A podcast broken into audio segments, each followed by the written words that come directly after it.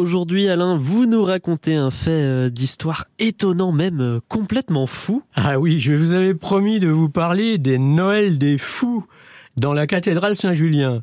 Pour cela, nous nous transportons jusqu'au Moyen Âge.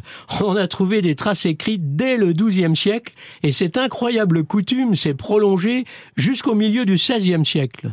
On en connaît les détails grâce aux rapports rédigés par les autorités ecclésiastiques pour tenter de réprimer les abus.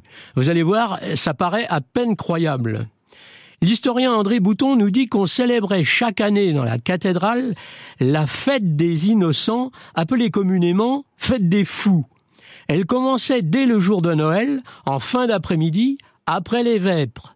Les enfants de chœur, diacres, vicaires et le personnel d'église comme les bedeaux, les chantres, les sacristains se répandaient dans le chœur en tous sens. Certains, revêtus de vêtements déchirés, lisant les évangiles à l'envers, se mettaient à dire la messe en commençant par la fin. D'autres vociféraient en poussant des cris d'animaux, avec une prédilection pour le ian de l'âne.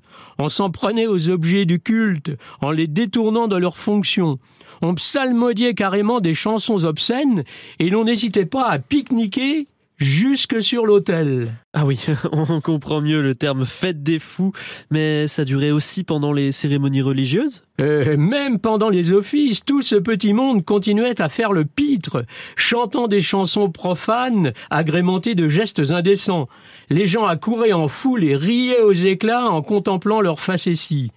Chacun des acteurs faisait assaut de burlesque, dansant la tête couronnée de toutes sortes de coiffures excentriques, et même de bonnets rouges, déjà considérés comme provocateurs plusieurs siècles avant la Révolution. Entre les offices, certains, et certaines, dit-on, se déshabillaient pour s'arroser à grands seaux d'eau.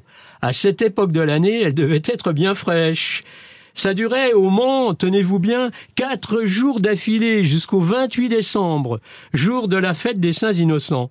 Dans d'autres régions, ces scènes se prolongeaient parfois jusqu'à la Saint-Sylvestre au 31 décembre. Voilà, la prochaine fois, je vous expliquerai le pourquoi de ces scènes incroyables dans notre belle cathédrale et dans d'autres églises sartoises.